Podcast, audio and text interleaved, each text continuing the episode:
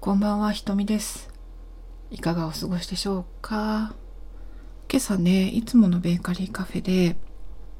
久しぶりにブログ書いてました。私、ずいぶん長いことたくさんたくさんブログ書いてるんだけど、このところね、休職中になってからはほとんど書いてなくて、でもどうしても書こうかなって思ってたことについて、やっと、やっと書けたかなっていう気がします。いつもカフェとかでね、書くと、あの、調子がいいというか、うん、書きやすいんだけど、うん、初めてこの雨雲ラジオのことを私のブログに載せたので、もしかしたら直接の知り合いの方とかね、今までラジオを聴いていらっしゃった方とは別の方が聞いていらっしゃるかもしれないんですけれども、まあ、一つの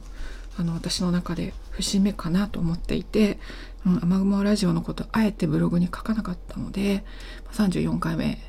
を迎えるにあたって、まあなんかあんま切りのいい数字じゃないんだけど、うん、ブログに書こうかなって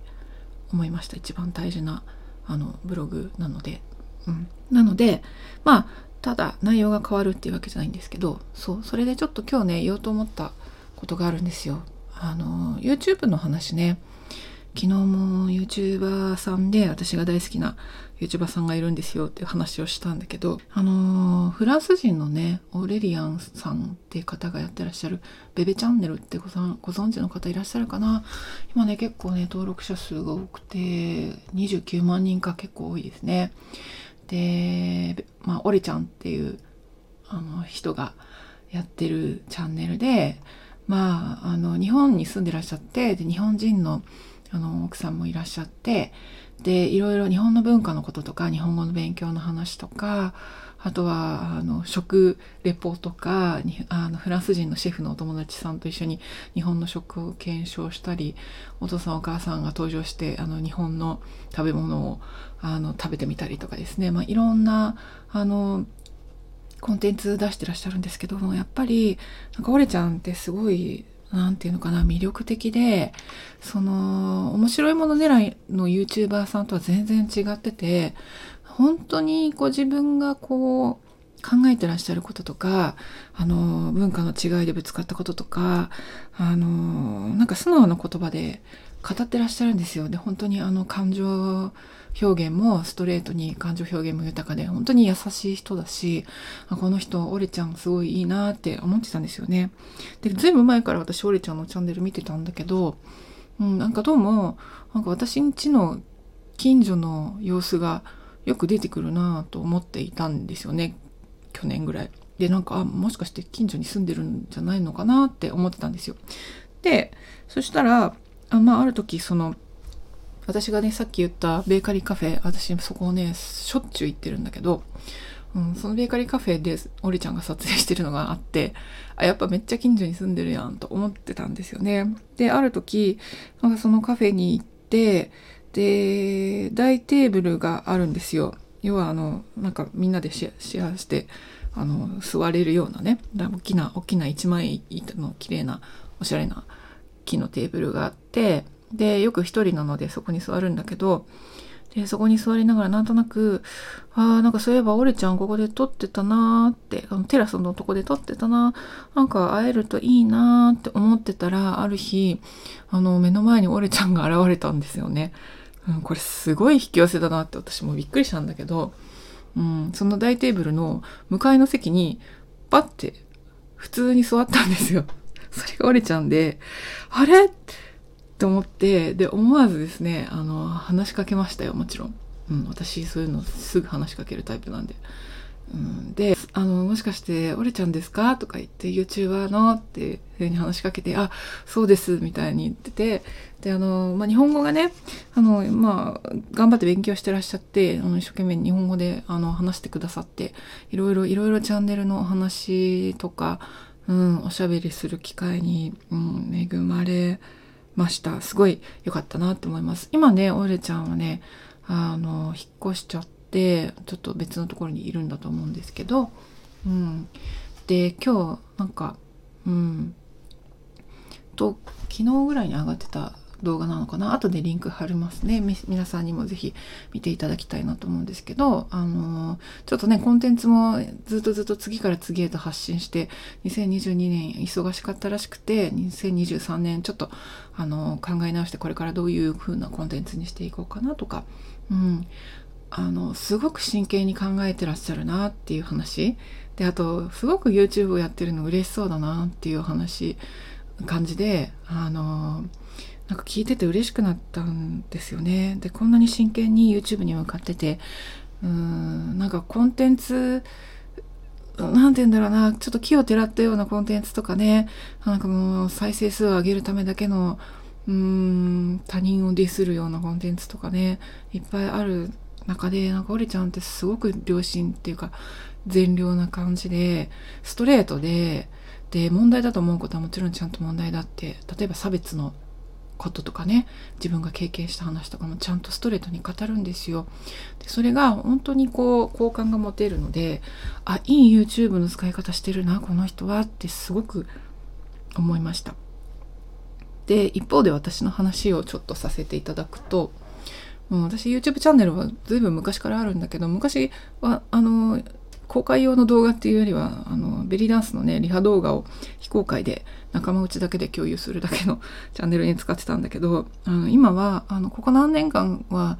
あの旅動画をね上げてるんですよちょこちょこ。でプライベートの旅動画も結構あるんだけど大体が割とあの大体でもないかでも割と出張先の動画とかある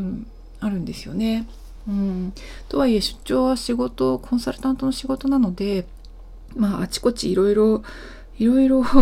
撮ったりあのコンテンツ考えたりとかできるものではなくってなんか街歩きしているところだけの動画とかちょっとだけあのあの観光地っぽいとこに行ったらその時だけの動画とかで、まあ、大したコンテンツは作れないというか作ってこなかったんですよね。であえて作ってこなかった面もあったかなって思う去年は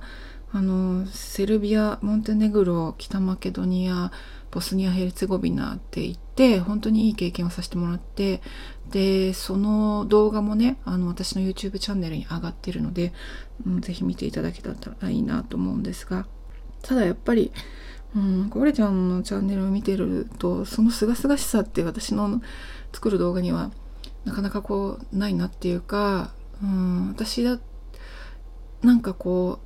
出張だから遠慮してたみたいな作っちゃいけないんじゃないかみたいな、うん、別にいけないってことはないと思うんですよ。別に仕事の様子が上がってるわけじゃないから、うん、ただなんかこう仕事で行っているっていう面があるので、うん、自分でお金出してねあの航空機 航空機だって、うん、チケット買って行ってるとかホテル代払って行ってるわけじゃないからうん、いくら休日動画とはいえちょっとどうなのっていうのはあったんですけど、うん、なんかもうそういうのやめようと思ったんですよ。うん、で今ねうん11月からコンサル仕事を休職してやっとなんか心に余白ができてきてすごいありがたいんですよ。もういろんないろんなアイデアが浮かぶ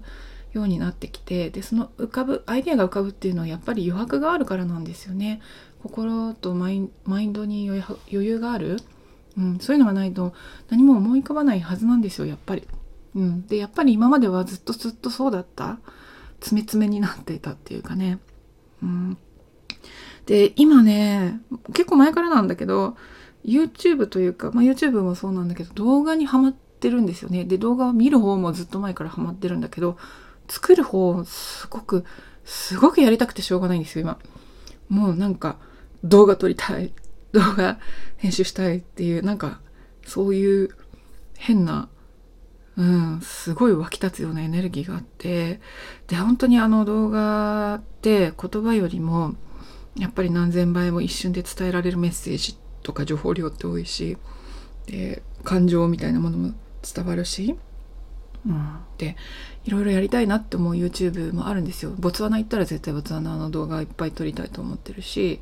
うん、ベッシーヘッドに関する動画もね、まあ、ベッシー本人は知ってるけどいろいろ撮りたいあのモチーフを考えているんだけどライブ配信とかもボツワナからやりたいなと思ってるし、うん、だからこうオレちゃんを見ててすごいこう励まされたっていうかあなんか私もあのやりたいことやろうってすごいワクワクしてきました。うん、でね私にも伝えたいコンテンツがあるんだろうなって思った。あるあるなって、うん、思いました。で私のチャンネルでうん。ベッシーヘッドに関する語り動画もあるんだけど、まあ、ちょっとなんか硬いというか、うん、まだあんまり撮れてなくて。で1本だあんまり語り動画ないんだけど1本だけ語り動画があるんですよ。割とフルな語り動画。でそれがあのセルビアで PCR 陽性になり1ヶ月半帰れませんでしたっていうタイトルの動画なんだけどこれこの通りであの私去年のちょうど今なんですよね出張行ったらあのちょうど1年前ですよ。うん、でモンテネグロとかねあの何カ国かに行かなきゃいけないから PCR を受けなきゃいけなかったんですけど陽性になっちゃったんですよね。うん、でしかもあの陽性がなんと5回も続いて PCR 検査私結局計6回受けたんですよセルビアで。うん、本当ありえなくてでその時いろいろ人生考えたんですよ。でその時のことをあのホテルの部屋なんだけど動画で語っていてでその中で私はうんあの今までねコンサル仕事で詰め詰めであの反省しましたと。もうちょっとね休めっていうことなんだと思うので休まないといけないかなって思ってますみたいなこと言ってるんですよ。でもこの帰国後にまたガンガン仕事してで夏ぐらいに体調崩しちゃうみたいなことになってしまったんですね。そして今の給食につながるんですけど。うん。あの1年前にこんな動画撮ってるのになんかこうあの反省しなきゃな私みたいにすごく思いました。でもこういうふうに動画のに撮っておいたらうん、まあもちろん私自身へのメッセージもなるしもしかしたら私と同じような状況になるある人とかに対するちょっとした背中を押すようなメッセージとかになっていればいいかなと思うとやっぱりこういう語り動画とかも本当にね心から思うことを、うん、アップしていきたいなって思いました。なんか今までなんで自分のコンテンツなのにこんなに遠慮してねすごい言っちゃいけないんじゃないかやっちゃいけないんじゃないかみたいな動画しかあげられなかったんだろうって思うとすごく深く反省したし、うん、オレちゃんのベベチャンネル見てすごくすごくうんああ嬉しいなって私もやりたいなってまあオレちゃんのチャンネルも見たいしもっといろんな人のねあのチャンネルも見たいし、うん、私もやりたいなって思いました。やっぱり今の時代ってこういう YouTube だけじゃないけどいろんないろんなツールがあってまあスタイフもそうだけどうん、いろんな人が発信できるんですよね。ですごくこう自分が発信することっていうのが身近になるっていうか、うん、相手にとっても身近、うん、だから発信してる側の方もなんかこうテレビとかじゃないからね、うん、やっぱりすごくこう近い存在でコメントとかしてコミュニケーション取ることも可能だしそういった意味ではこういうツールすごくすごく面白いからもっと私自分のチャンネルがあるんだからやっぱどんどん活用していきたいなと思ってうんあのちょっと動画をこれからも載せていこうかなって思ってます。よろしければあの私のチャンネルの方も見ていただけたら嬉しいです。うんまだね、あのー、ちょっとこれから、これから成長させたいなっていう感じなんだけど、うん、もっともっと動画を撮りたいなと思ってすごくワクワクワクワクしてるところです。2013年。えー、どんな年になるでしょうかね。ということで今日は YouTube 動画の話をしてみました。皆さんの好きなチャンネルありますかね？教えていただけたら嬉しいです。では、良き夜をお過ごしくださいませ。雨雲ラジオ34回目。瞳でございました。ごきげんよう。